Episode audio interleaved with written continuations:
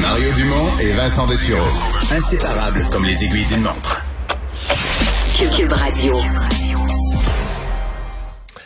Alors, ce meurtre d'un adolescent de 16 ans à Montréal, quartier Saint-Michel, continue euh, de provoquer des réactions. Euh, il y a la mairesse de Montréal qui, à l'heure actuelle, est toujours en point de presse, euh, qui réagit elle-même. mais on en parle avec la vice-première ministre, ministre de la Sécurité publique, Geneviève Guilbeault. Bonjour, Madame Guilbeault.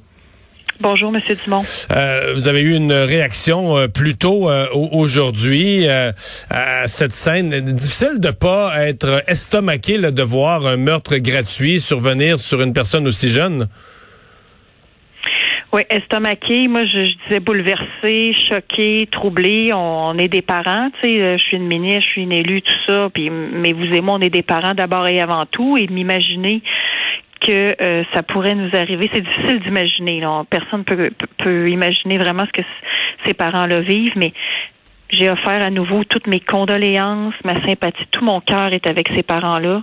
Ça n'a aucun bon sens ce qui est arrivé, puis avec évidemment les proches, la famille, puis les, les voisins, les gens de cette communauté-là que je comprends très bien d'être inquiet puis d'être angoissé aujourd'hui. J'ai vu passer des des gazouillis, des gens qui disent je dis quoi à mes enfants qui osent plus sortir extrêmement sensible puis bouleversée pour ces gens-là et je comprends l'inquiétude que ces, ces fusillades-là multipliées et, euh, et, malheureusement le décès d'une personne qui serait complètement innocente et étrangère à toute criminalité, là, qui a rien à voir avec les gangs de rue, puis donc. Euh, Mais ça donne l'image quand même quand un meurtre aussi gratuit arrive, ça donne l'image d'une situation qui est un peu euh, hors contrôle. C'est-à-dire qu'il y a juste trop d'armes qui circulent entre les mains de gens euh, trop jeunes, de gangs de rue. Euh, on va faire quoi pour dire à la population qu'on a qu'on a repris le contrôle? Mais la réponse, quant à moi, la solution est de deux ordres. La première partie, c'est vraiment la répression, c'est tout ce que font nos corps policiers. Puis comme vous savez, j'ai annoncé le 24 septembre dernier l'opération Centaure, qui est une opération vraiment sans précédent dans le sens où tous les corps de police du Québec participent, les corps de police autochtones participent, les partenaires du fédéral, et partenaires américains, Ontario. Fait donc on est vraiment là dans euh, les perquisitions, les arrestations, la saisie. Mais on, a quoi comme euh, quoi comme résultat de Centaure? Est-ce que c'est satisfaisant à, cette heure-ci? Oui, les fruits, déjà, ça porte fruit, cette opération-là. Et vous voyez, hier après-midi, j'étais justement avec les dirigeants de tous nos principaux corps de police, les partenaires fédéraux et tout ça. J'étais à Montréal physiquement avec eux pour faire un suivi, un premier suivi de cette opération Centaure, une réunion qui était prévue depuis longtemps, là, mais donc ça tombait au même moment que malheureusement cette tragédie-là. Donc, et oui, les, l'opération porte fruit. On faisait le tour avec tous nos principaux corps de police, nos six principaux du moins, puis avec le fédéral. Et effectivement, il y a énormément de choses qui se passent, mais on reste que c'est dans la répression. Quand on saisit une arme à feu puis qu'on arrête un criminel, c'est parce que souvent il s'en est déjà servi ou du moins il possède déjà l'arme en question. Mais c'est nécessaire, puis il faut que ces gens-là soient judiciarisés, qu'ils aillent en détention et tout ça. Mais il y a l'autre pendant, puis même quand j'annonçais l'opération Sandor, je l'ai toujours dit, les jeunes qui ont des armes dans leurs mains, ça devient un problème de sécurité publique, puis ça devient un problème pour la police. Mais à l'origine, ce n'est pas un problème de sécurité publique. C'est pas normal qu'un jeune de 14 ans sombre dans la criminalité, puis ait le goût d'avoir des armes, puis ait le goût de s'en servir.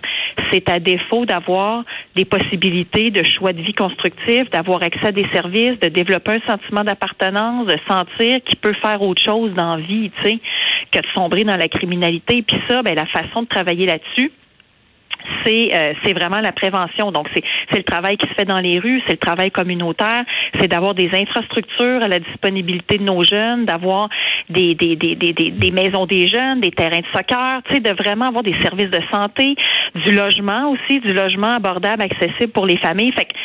C'est tout ça en même temps. Puis j'étais dernièrement aussi avec des travailleurs communautaires de Montréal, puis je leur disais, je dis comment on fait pour que les armes ne se rendent plus dans les mains de nos jeunes, parce que ça n'a pas de bon sens quand l'arme est rendue, il est trop tard, malheureusement. Tu sais, le risque de s'en servir est présent. Mais c'est parce que les armes sont, ouais, mais les armes sont rendues dans les mains de beaucoup de jeunes, là, par, par centaines aujourd'hui.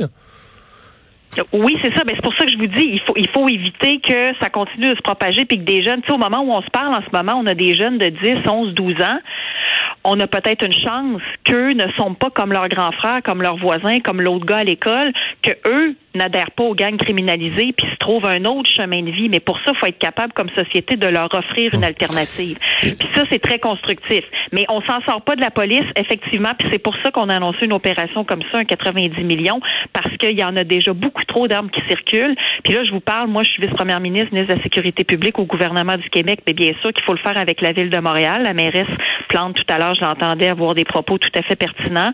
On va se rencontrer bientôt, elle vient d'être réélue, mais elle aussi est au travail parce qu'il reste que la ville de Montréal, c'est sa juridiction, c'est sa responsabilité, mais... ça dépasse. Puis le fédéral aussi, il faut quand même le dire, les frontières et tout ça, les peines, le code criminel, tout ça relève du fédéral. faut se mettre tous ensemble. Mais je reviens sur Centaure. Euh, on a vu certaines opérations perquisition, mais davantage, bon, à Montréal, Laval, dans des résidences où mais euh, à la frontière, est-ce qu'on a la moindre saisie d'armes à l'heure actuelle à la frontière ou près de la frontière ou dans un euh, dans, le processus d'importation? Ou c'est zéro? il y a beaucoup, il y a beaucoup d'armes. C'est-à-dire, oui, il y a beaucoup d'armes qui ont été saisies à divers endroits. Euh, là, bien sûr, je, ne suis pas en mesure de vous faire le décompte de combien d'armes ont été saisies où, mais j'ai fait le tour moi hier avec, comme je vous disais, mon corps, tous mes, mes corps de police. Donc, il y avait la Sûreté, Montréal, Québec, Gatineau, Laval, Longueuil. On avait aussi le directeur de, euh, de l'Association des corps de police autochtones qui était là. Donc, beaucoup de travail qui se fait là. J'avais quelqu'un de, l'Agence des services frontaliers du Canada. Donc, eux, c'est eux qui surveillent les frontières. Fait quand on parle de saisir des armes à la frontière, ça prend du renseignement. Pour avoir du renseignement, ça prend des antennes. Donc, là, tout ce monde-là se parle. Les antennes sont partout. Fait qu'on est capable de savoir, par exemple, telle telle livraison ou tel voyage s'en vient à telle frontière, on va mettre des gens là-dessus, puis bon. Mais donc. Mais pour l'instant, à la frontière, c'est il n'y a, pas de résultat là. Oui, oui, il y en a. Ben, c'est-à-dire, comme je vous dis, il y a beaucoup de renseignements qui s'échangent parce que c'est pas juste de dire on est. Mais pas d'armes saisies à la frontière. Oui, il y en a qui sont saisis. Oui, c'est ça que je vous dis. Ah il y en a qui sont saisis à, divers endroits. Et, euh, et donc, mais c'est en continuant de faire du renseignement. Tu sais, c'est là, je, j'extrapole un peu mon rôle de ministre, puis je, vous parle un peu en termes de technique policière, mais c'est le renseignement qui est le clé, la clé de l'affaire. Puis le renseignement, on est capable de l'avoir si tout ce monde-là se parle. Or, on n'avait pas encore d'opération à ce jour où toutes ces personnes-là se parlent de tous les paliers de gouvernement. Tu, tu mets juste des corps de police provinciaux ensemble, il te manque le renseignement fédéral. Si tu mets juste le fédéral, ça marche pas parce qu'après ça, les armes circulent sur un territoire qui est de juridiction. Fait que bref, il faut que tout le monde se parle. Puis là, c'est en train de se faire. Puis moi, j'ai été très rassurée hier quand j'ai eu tout ce monde-là autour de la table avec moi. On sont passés un après l'autre à me faire le topo. On a discuté. J'ai dit, il vous manque-tu quelque chose? Y a-t-il quelque chose qui marche pas encore? On a dit non, on est sur la bonne voie. On est en train de combler tous les postes parce que nous, on a mis de l'argent, mais après ça, faut, faut que les, faut embaucher les gens sur les postes puis que ces gens-là se mettent ensemble. Fait que donc, mais déjà, ça donne des résultats. Et euh, fait, que moi, je suis bien contente. Mais, mais comme je vous dis, on pourra mettre tous nos 15 000 policiers du Québec là-dessus. Il reste que la clé, c'est d'en empêcher des nouveaux. Puis au moment où on se parle, moi, ce qui me préoccupe beaucoup, c'est ceux qu'on peut encore sauver c'est ceux qu'on pour qui on peut éviter qui, qui, qui, justement aient le goût d'avoir un gun chez eux, puis trouvent ça cool d'avoir un gun, puis se mettre sur les réseaux sociaux, puis se vendre de ça, puis adhèrent tranquillement à des groupes criminalisés. Il faut travailler là-dessus. Vous avez euh, parliez de, de rencontre avec la mairesse de Montréal. Vous avez l'intention de la rencontrer à court terme sur ce sujet-là? Oui, bien sûr, on va faire le tour des sujets. C'est euh, commun de, de rencontrer les nouveaux maires euh, des principales villes pour faire le tour de divers sujets, mais sans qu'on ait encore fait un ordre du jour, je suis assez certaine qu'elle et moi aurons euh, le, même sujet prioritaire le moment venu, c'est-à-dire justement la violence à Montréal, mais il y a autre chose aussi là. Euh, hmm. Mais euh, mais donc c'est ça. on est tous extrêmement préoccupés. On veut faire le maximum. Il n'y a pas de solution miracle. Tu sais, tantôt on me dit qu'est-ce qu'on peut faire là, là aujourd'hui là? Ben aujourd'hui, on peut continuer de s'assurer que nos corps de police puis les partenaires ont ce qu'il faut pour travailler. C'est ce que j'ai fait hier en personne avec tout le monde à la même table. Et oui, on a ce qu'il faut pour travailler du côté policier. Et j'étais aussi dernièrement avec des gens du communautaire à Montréal, des gens qui font ça depuis des années, travailler dans les rues, des gens qui, tu sais, eux, ils connaissent les jeunes, ils savent c'est qui les jeunes problématiques, partagent déjà leur quotidien, savent très bien quel genre de problème on a. Fait qu'est-ce qu'on met? Parce que c'est une chose de dégager de l'argent, mais après ça, cet argent-là, faut qu'il y ait à la bonne place avec les bonnes personnes qui vont pouvoir poser les bonnes actions pour obtenir le résultat qu'on cherche. Fait que c'est, moi, en tout cas, c'est comme ça que j'ai l'habitude de travailler. Là. Euh, donc, euh, fait que ça, ça s'en vient. On a une mise à jour budgétaire qui va être présentée le 25 novembre prochain. Fait qu'on va avoir euh, une annonce qui va s'en suivre pour le volet qui est plus dans la prévention. On parle de rencontre avec la mairesse Plante. On devait rencontrer au cours des dernières heures le nouveau maire de Québec. Est-ce qu'on s'attend à des relations plus harmonieuses qu'avec euh, Régis Labaume? On a fait des choses très constructives, puis on a eu de, beaux projets qu'on a menés ensemble avec M. Labombe. Mais maintenant, c'est M. Marchand, effectivement. Ça a été une très belle rencontre avec ma collègue ministre des Affaires municipales. Une deuxième, en fait, là, je l'avais, on avait pris une petite marche informelle la semaine dernière. Puis aujourd'hui, on a vraiment abordé les dossiers. Et, euh, et je pense qu'on est sur la même longueur d'onde sur beaucoup de choses en termes, euh, entre autres, tout ce qui touche la relance, la reprise économique à Québec. Il faut dire qu'à Québec, ça va bien d'un point de vue économique. Notre plus gros problème, comme d'ailleurs à bien des places, c'est la main-d'œuvre.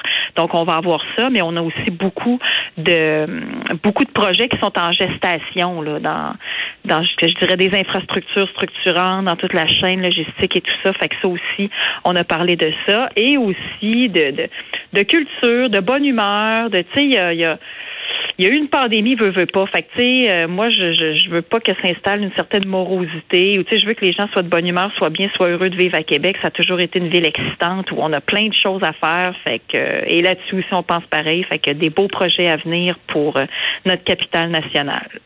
Geneviève Guilbeault, merci d'avoir été là. Au revoir. Merci à vous. Au revoir.